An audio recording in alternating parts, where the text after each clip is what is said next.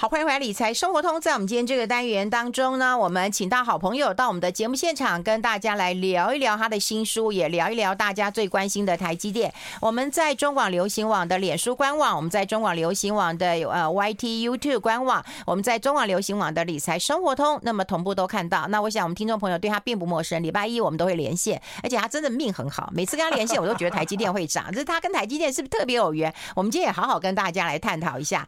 好，我们先欢迎。下我们投资家日报的总监孙庆龙，庆龙好，呃，玉芬姐好，各位听众大家好。你看我们多用心，你看你的书在上面，你有没有看到？感谢，对、啊，真的还蛮开心。对，我们在礼拜一都会跟你有直，呃，就是也会有连线嘛，哈，会再讨论一下这个台股的一个状况啦。嗯、那每次在跟你讨论的时候，我都我觉得台积电都会涨，哎，是怎样啊？就是我们的护国神山嘛，对对对对对。那当然不能太不能太落亏啊，对啊。那其实呃，我觉得。呃，我们首先先来讨论啊，其实台积电现在今年以来，其实股价的一些表现，其实没有像几年前一样这么的亮眼嘛。对，所以很多的投资人其实会对它有一点这个失去耐性。嗯，呃，但是我要跟大家。传来一个好消息哦啊，有内线消息？没有内线消息啊。其实大家对于台积电其实不要太过的悲观呐。基本上你只要眼一闭，牙一咬，其实冷冷你就会看到这个黑暗隧道的呃光明的那那那一头出来了。那从几个面向来看啊，第一个其实我们仔细去观察，从大概从七月十一号到十月四号这一段时间呢，其实国内外啊大概有超过二十家的法人，嗯，对于台积电。去提出了这个分析的报告，嗯，那基本上每一家的这个报告，他们的目标价基本都达到六百块以上，嗯，所以以现在台积电的股价来看的话，如果以这个五百二十元的这个价格来看的话，每一张的价格都相差八十块的价差，对。然后目标价最高的是野村跟富邦，他们都把台积电目标价调整到七百块。那像大和高盛目标价是六八六跟六八五。那麦格里是六八一，元大投顾是六八零，那玉山啊，然后花旗美邦啊，大概也都在六百六十元左右的价格。那即使是最低最低最低的目标价的中国信托，他们基本上也拉也拉也拉到六百零五块左右了。所以其实，那券商推荐的价格一定会到吗？呃，推荐的价格哦，他们基本上是看未来十二个月嘛的一个价格。那如果我认为，如果大家把眼光放到二零二四年。下半年到二零二五年，其实我个人是认为，其实是有机会可以看到六百块以上的价格。那这个不是我随便乱说说的。其实我在呃这本书的著作里面啊，其实我一直想要传达一个投资人很重要的观念呐，就是你股票投资要能够获利啊，其实只有四个字，嗯，叫做买低。卖高，哎呦！可是大家都知道啊，然后你还写这么厚一本是怎样啊？不大家都知道吗？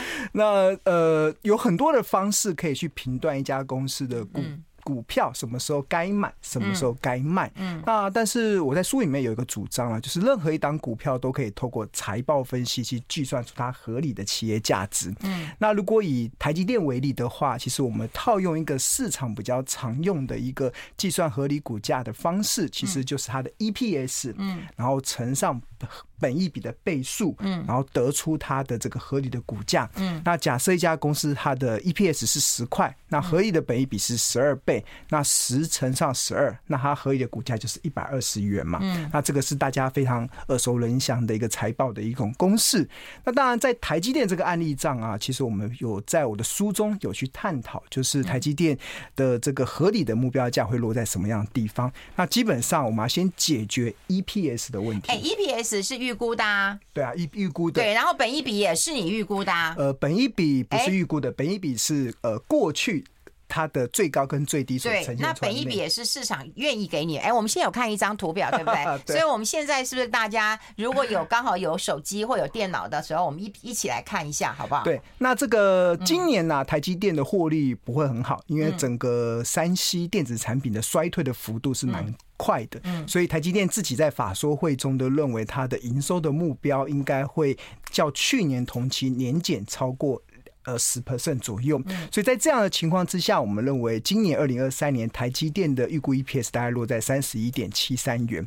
然后有了这个 EPS 啊，那我们就要解决本一笔的倍数，那我们就可以算出它合理的股价嘛。哎，那本一笔有时候你们高兴就给人家什么二十倍、三十倍，不高兴就给人家少一点。这个高不高兴，知道怎么给法？这不是我乱给的啦，这个是按照它过去的这个它的最高本益比落在什么地方，最低本益比落在什么地方。嗯，那我书中里面有用一个非常呃生活的譬喻啦，就是我自己啊，嗯，大概成年之后啊，身高长到这个高度之后，长到现在目前这个高度之后，我的体重啊，基本上就在大概在六十公斤到七十五公斤这边上下的一个震荡。嗯，然后有些时候运动量比较大，比如说我高中的时候骑脚踏车上学，哇，每天骑脚踏车上学哦，那其实我那时候的体重只有六十公斤。嗯，但是到了大学，每天吃宵夜，然后呃有一些比较高热量的一些活动，party 活动，交女朋友，宵夜送点心，对啊，体重就开始扶摇直上，上升到七十公斤。但是去当兵的时候，你每天要操练嘛，每天要跑三千啊，要去拉单杠啊，体重又回到六十公斤。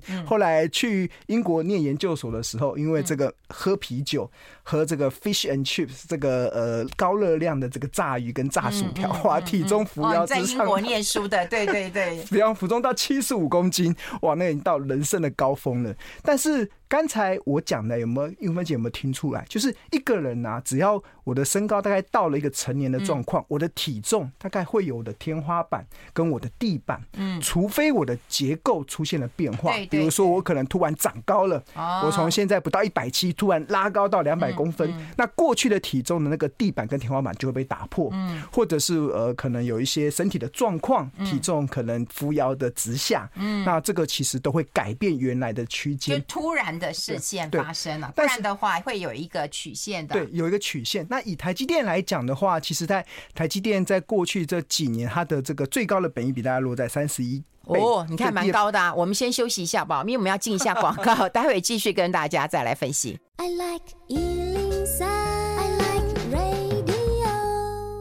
好，欢迎回来《理财生活通》，我是夏云芬，在我旁边的就是我们《投资家日报》的总监啊孙庆龙。我们在礼拜一都会跟大家来做一个连线的。那么最近他出版新书，所以到我们的节目现场跟大家来分享一下书中的精华。特别呢，我觉得他已经跟台积电连成一体了哈，所以我们也要分析一下台积电的状况。我们再回到刚刚那个图表当中啊，也可以让大家同步的看到，也就是你判定台积电的一个价值，它的本益比呢，在最高的时候跟最低的时候，那我们就会选择它会做。一个怎么样的区间表现？那这边是不是跟再跟大家透过这个图表，再跟大家来表示一下，好不好？对，大家不要小看这个图表，因为其实我在书里面有特别的揭露了一些我买台积电的对账单。嗯，那大家还记得在去年十月份的时候，当那个时候猎杀红色十月，现在都要做到这种地步，都要公布自己的那个。对啊，我那时候大家非常恐慌，台海会发生危机的时候啊，我跟台积电同岛一命，我买到。三百七十四块的台积电，那不是乱买的哦，不不是这个义和团式的这种勇气去买的，而是真的是有这个企业价值当做我的一个依据啦。因为当时台积电的股价跌到了呃我们所试算的这个特价的价格，所以其实我在三百七十几有买，然后三百九十几也有买。那这个是在去年嘛，是二零二二年。那时候本一比的倍数是十八点八九倍。对，但还要考量这个联总会升息二十一码对本一比修正的这个一个影响。嗯，那这是去年嘛，我的书中里面有公告这个对账单。那大家关注的是旧事已过，一切都是新的。我们要展望的是未来，对未来呀。那我跟大家讲，二零二三年基本上也快过了。那我基本上我对台积电的看法不太再看二零二三年的价值，而是去看下一章哦。二零二四二四年，对，看到这一张的时候啊，就解释，其实我在呃上个月的时候，其实我有解银行的定存去买台积电。哎呦，我不只要一张不卖，我甚至还要往下跌，我就要努力的往下买下去，对，嗯，那。为什么会下去买呢？其实关键其实就来自于台积电的股价跌到了二零二四年所计算出来的便宜价。那大家看我们上面所秀的啊，其实台积电二零二四年的预估 EPS 大概落在三十七点八二。嗯，那它在考量联准会这一波升息在二十二码的情况之下，它的便宜价大概落在五三五。所以其实在今年可能呃五月、六月、七月的时候，大家都无法想象台积电有可能再回到这个价格。嗯，那但是我就非常有耐心的去等嘛，等到刚好台积电这一波股价的回档修正，确实有跌到这个便宜的价格的时候，其实我做的第一件事就是把银行的定存解掉，然后下去去买台积电。你妈妈知道这件事吗？我已经，呃，当然，呃，应该都应该都蛮乐见我跟台积电同到一命的，对。那当然，便宜价之外还有个特价嘛。那这个特价应该就是，如果这一波的台股啊，因为我其实我对于第四季的台股的展望啊，其实说真的没有这么乐观。其实我在玉芬姐的这礼拜一的连线中，其实我从很多的面向来看的话，大家要有一些心理准备啦。可能接下来第四季的展望可能会蛮磨。投资人的这个耐心跟信心的，但不管未来的表现如何啦，那台积电如果这一档的公司它的股价有出现一个大幅的回档，那跌到了我刚才所讲的这个二零二四年的特价的时候，嗯，那我也一定会毫不考虑的解定存。继续的往下去买台积电，嗯，那这样子的买法其实会创造出很高的超额利润。哎，那现在看起来其实是便宜的哦。如果你对对对对照它现在的股价的话，对。然后，那这个二零二四年的企业价值，云芬姐有没有看到？其实如果以合理价来看的话，合理价的下缘是五九七，合理价的上缘是六五八，大概跟目前我们所刚才我在第一段节目中所讲的那个二十几家的券商报告目标在六百块以上，其实。不谋而合啦，所以我目前的看法其实是还蛮认同他们接下来的一些对于台积电未来的展望。那毕竟，其实为什么我们会这么有信心呢？其实我觉得最近其实不知道大家。呃，有没有感受到这个 AI 啊？嗯，其实已经开始在影响，而且是全面性的在影响我们的一些日常的生活。而且 AI 的革命啊，从今年开始，真的是如雨后春笋般的这样子爆发出来。那其中最关键的，当然就是这个呃，OpenAI 他们推出的这个 ChatGPT 嘛，对啊。那这个 ChatGPT 其实它从去年年底的时候问世，然后在今年三月份的时候推出了第三点五代的时候啊，他们以现在的他们这个人工智慧的一个能力去参加各种的考试，嗯，比如说去参加美国的考律师考试，嗯，他已经可以赢了百分之九十的人类，九十 percent 的人类哦，哦，百分之九十，不要哦，对啊，然后要叫赖芳玉多努力一点。了，然后去参加数学 考数学考试可以赢百分之八十九哦，哎呦，然后参加阅读考试可以赢百分之九十三。percent 的人类去参加奥林匹克生物奥林匹克竞赛，可以赢过百分之九十九 percent 的人类。那这个刚才讲的是 ChatGPT 第第四代嘛，但是它的前一代三点五代啊，参加各种考试啊，只能赢过百分之十 percent 的人类。所以换言之，才短短的这几个月的时间，就造就了整个 AI 的智呃智慧的大幅的上升。那我刚才讲那个第四代啊，它不是。它不是终点，接下来他们会推出第五代哦，还会有第六代、第七代，哇！那一一代一代的推出之后啊，他们会背后所能够掀起的 AI 的这个智慧的革命啊，其实会带动半导体产业的发展。哎，那这样听起来的话，你当然是有乐观的，因为你本身持有，你就会乐观了。那跟一般的，我们不管现在有中实户，也有散户持有，我们的护国神山，它的那个制程也先进，对不对？然后也要到海外去设厂，但有很多人很担心一件事情啊，也就是说，他今天如果到海外设厂，他的资本支出一定会增加。对不对？那这一定会削减到它的一个啊获利，获利的能力。对，然后那个美国呢，设厂又延迟，对不对？然后呢，当然最最不可说的就是有政治。对不对？就是台海的这个压力，好，我们呃台湾比较不说，但国际上都有这样的声音啊。所以你在长报的时候，你会不会考虑这些因素啊？当然，呃，刚才运飞姐所讲的，呃，台积电到美国设厂，它确实会大幅的提高它的生产成本，去压缩它的毛利。那我怎么解读呢？其实我把它解读成为这是付给美国老大的。保护费。哦，就像是你付保险费一样，你不得不付，因为你如果不但不付的话，你可能会失去美国老大哥的这个的保护嘛。那甚至会影响台积电可能在在美商的这个供应链的一个关键的角色的地位。嗯，那所以我我个人呢，在看待台积电赴美国设厂啊，其实我没有期待它能够赚多少钱。哦，我也没期待它带多大的贡献，我完完全全只是把它当做保险费。保险费来看，就买了。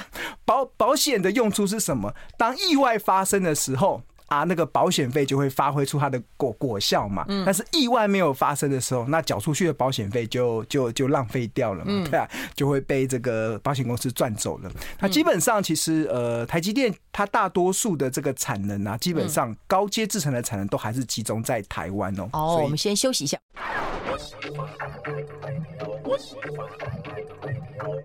好，我们跟庆龙要来聊一聊，因为我们刚刚也讲过了，大家对于台积电其实有一些爱恨情仇了哈。当然，一恨就是恨铁不成钢了，我买你还不赶快涨了哈。那当然有些忧虑了哈，就是说啊，台海的危机也好什么的。那你的看法？对，你刚刚讲过说台呃去美国的话算是买保险。对啊，然后如果台海真的像这一次那个去呃今年巴菲特为什么把台积电给快砍光嘛，把它砍光。对对对，关键其实他他他有解释啦，他呃他认为台积电是地表最强的半导体公司，嗯嗯嗯，但是他不太喜欢它的位置。对对，位置就在台湾嘛，就是台海之间有可能会发生一些大家不愿意热见的状况。嗯，但是身为美国人的巴菲特，我能理解他的想法。嗯，嗯，但是身为台台湾人的孙庆龙，其实我哪里也跑不了啊。如果台海真的发生什么样子的一些状况的时候，我也不可能移民到海外去嘛。对，所以我一定是跟台湾同岛移民。所以你没有抱着台积电的股票，然后去上美国来救救济的专机吗？不 可能啊，对啊。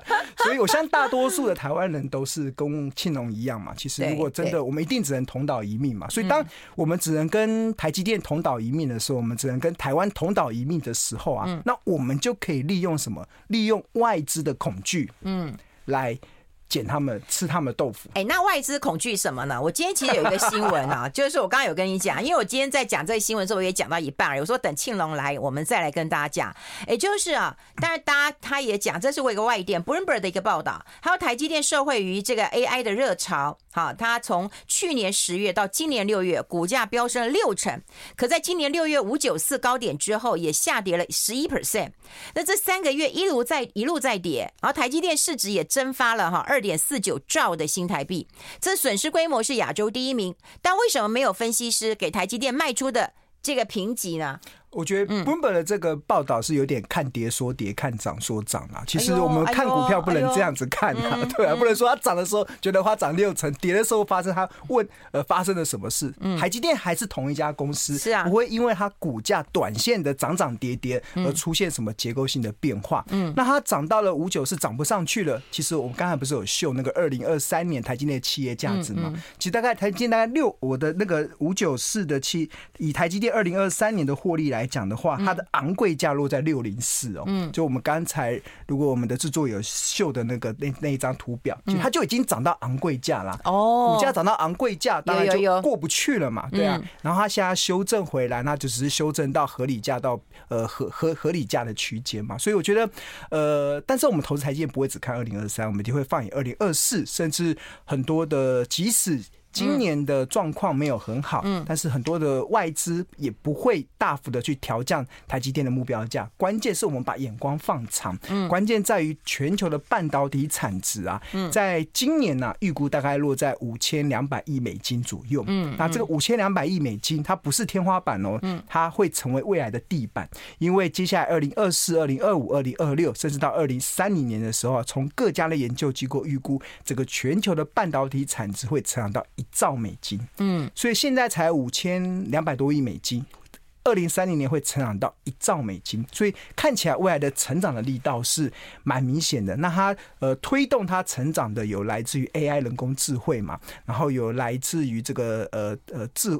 呃呃，电动车、电动车的智能驾驶，有来自于高速运算，甚至还有什么元宇宙。最近我们看到那个 Meta 也在推出一些元宇宙的一些商品。那这些都会听说那个脸书他们后悔死了，对，应该发展 AI 就好了。对对，他想说要把他的元宇宙部门是不是考虑要裁撤？对，应该好，因为这这今年大家炒认同的是 AI 题材，然后我也认同 AI 题材嘛，对吧？那所以我觉得台湾真的是被呃，我觉得台湾是一个被上帝祝哎，被被祝福的一个一个国家啦。那其实我们有非常好的一个护国神山群这个半导体，那会带动我们未来这几年，只要没有发生天灾跟人祸，嗯嗯，那基本上台积电大概以九年的速度翻一倍，那应该是一个可以去期待的一个目标嘛。那所以现在我为什么我愿意去长期持有台积电？当然就是对于整个呃台湾半导体发展的一个信心。好，买低卖高，那么到底该怎么做？保守的、积极该怎么看？我们先休息一下，待会分享更多。I like like healing sound. 好，我们跟庆龙持续来聊一聊。不过，我们有陆陆续续有朋友在我们脸书上已经报平安。台中听说无风无雨了，台南现在也没风没雨了哈。现在高雄也跟我说还不错了哈。那大家是不是来报个平安的，让我们知道一下？因为我们有时候看哇，那个那个垦丁好可怕，啊台东还是很很可怕的。那台北其实现在也没什么风雨了哈。那我们就要跟大家来呃这个聊一聊，因为我们刚刚讲台积电啊，为什么会有爱恨情仇的原因，是因为说好像靠一档股票来赚大钱，那个时机已经过了，对不对？大家那时候买五百，买六百，因为压力大死了，对不对？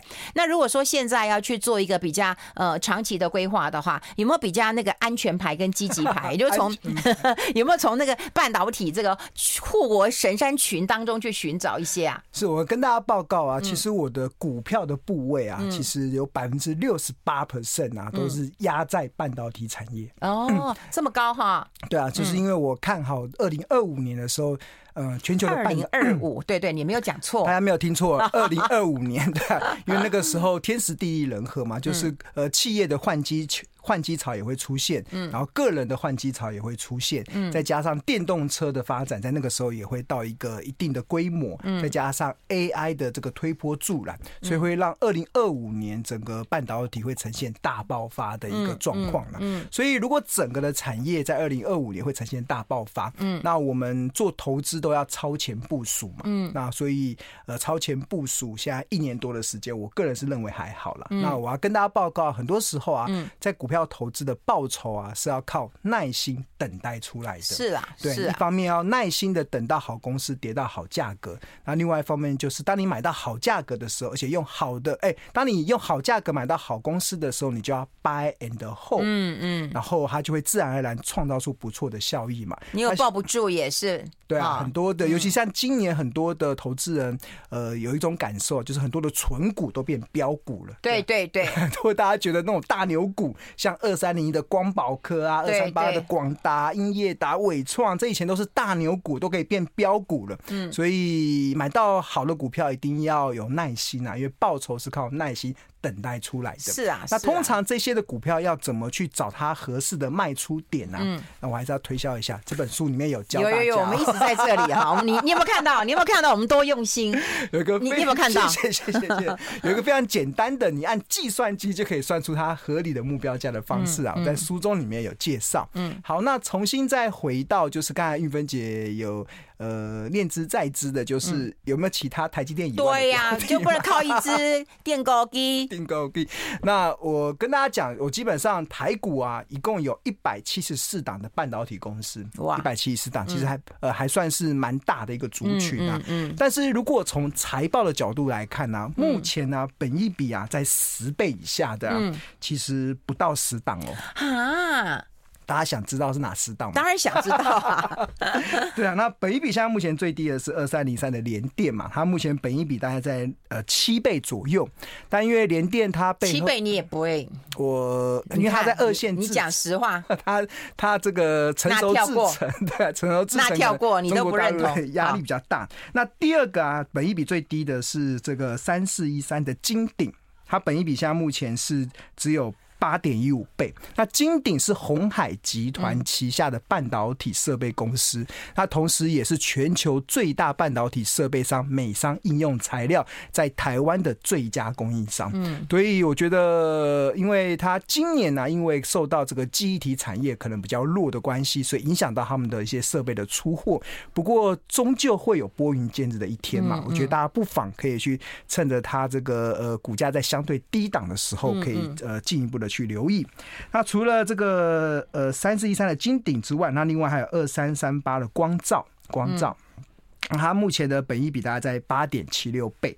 那另外还有这个五四八三的中美金。那中美金的子公司六四八八的环球金，它也都是本益比都在九倍左右。那当然，呃，环球金的董事长徐秀兰他也不会演啊，就是今年的第四季会很辛苦，嗯，但是明年会开始会拨云见日。那大概这个明年开始拨云见日，也跟整个半导体产业二零二五年大爆发的时间点应该也会蛮不谋而合的。所以我觉得大家不妨可以利用这个，呃，这个大家相对没有这么聚焦在这些呃公司在进入到营运困境的时候，大家找到它一个低低阶的买点啊。那环球金它是做矽晶圆的，就是台积电生产这些呃晶片，它。背后的这些呃材料哦，晶片都是跟环球金去拿的，所以我觉得这是一个当全球半导体大爆发的时候，一个蛮实际的受惠者。嗯，那除此之外，还有包含了三二六四的新权，新权它目前的本益比是八点九一，然后它是做这个测试的半导体测试的公司，嗯，就是一家公司它生产出晶圆之后，它必须得去了解它的良率好不好，那良率就必须得透过测试公司去测它的良。良率，那良率可以达到百分之九十九点九九九，他才有办法出货给他的客户。所以这个半导体的测试，很多很多都是台股中目前本益比相对较低，而且他们的值利率都相对较高的一些标的哦。嗯，那除了这个。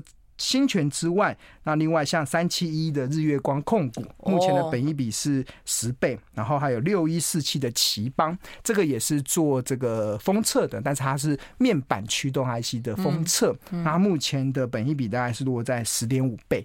那通刚才所讲的这三家测试公司啊，都是本益比都在大概在十倍之下，然后殖利率都是还蛮好的，有些公司的殖利率都可以来到六趴以上。嗯，所以我觉得现阶段啊，投资人在看待这个行情的时候啊，其实我一直有几个呃五字真言啊，叫做“存股等变天”哦。因为接下来的行情，我刚才有一开始有特别提到说，第四季可能会没有这么的有乐观的一些条件。那投资人在这个阶段要怎么去做布局呢？当然就是选一些可以进可攻、退可守的标的。嗯，那所谓的。进可攻，退可守，就是股价不涨的时候没关系，嗯，我就来赚股利。那我上述刚才讲的这几家公司，他们的殖利率都蛮好的，都蛮好的。那甚至都还有六趴、七趴、八趴以上的殖利率，就是股价不涨的时候没关系，我就我就抱着它嘛，然后我就可以领它的股利。但是如果一旦整个风来了，一旦起风了，当然赚，当然赚资本利得啊，就有让你价差的空间可以去做期待。所以我觉得大家记住现阶段的这个投资的。五真言就是，呃，存股等变天。哦，好，我觉得蛮好的，因为你知道吗？我有很多的朋友都是存股等变心，对吧？他存了这个，可他又觉得不好，他又想说，哎，那我是不是要存别的？然后一般就存到怀疑人生，你知道吗？呃、那很容易雅姑招毙哦。对对对，就是当你选择一个人的时候，你要在在买它的时候，你要先做好一些功课了。嗯，那一旦选择的时候，除非它真的呃变心了，对啊，除非它真的变坏了，你才因为机会成本的关系去转往到其他的一些股票的行列嘛。